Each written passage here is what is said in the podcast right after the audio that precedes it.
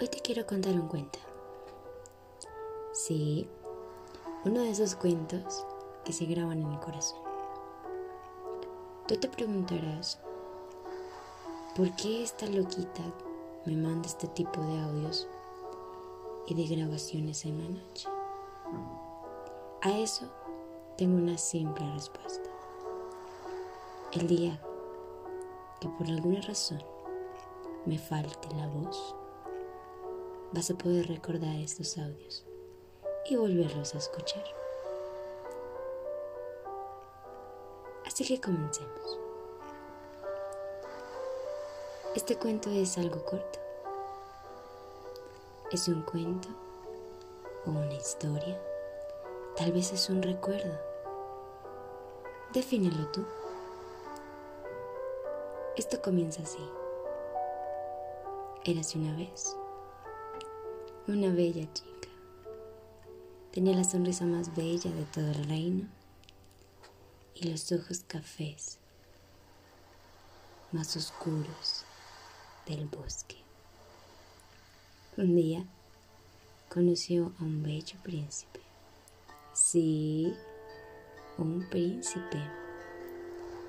Este hombre era tan guapo. Hmm que levantaba hasta las reinas de otros reinos. Era un pillo completo. Pero este príncipe se cansó de hacer cosas malas, de ser tan buen mozo, y se quedó solo por un tiempo. Cuando conoció a esta bella dama, de inmediato sintió una conexión que hasta la fecha nadie puede explicar. Ey, espera, espera. ¿Cuántas veces fue suficiente que viese a esta dama como para enamorarse perdidamente de sus ojos, de su alma? Pues cual cuento de hadas, solo bastó verla dos veces, por no más de un par de horas, para sentir su cálido amor hacia ella. ¿Será que sigo contando la historia? Creo que tú ya conoces al lujo de detalle cómo continúa.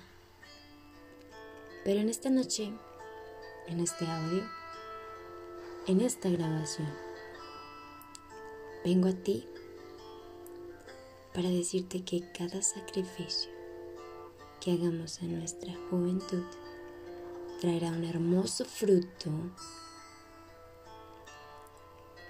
y una bella recompensa a futuro. El libro de la vida ya está escrito. Sí.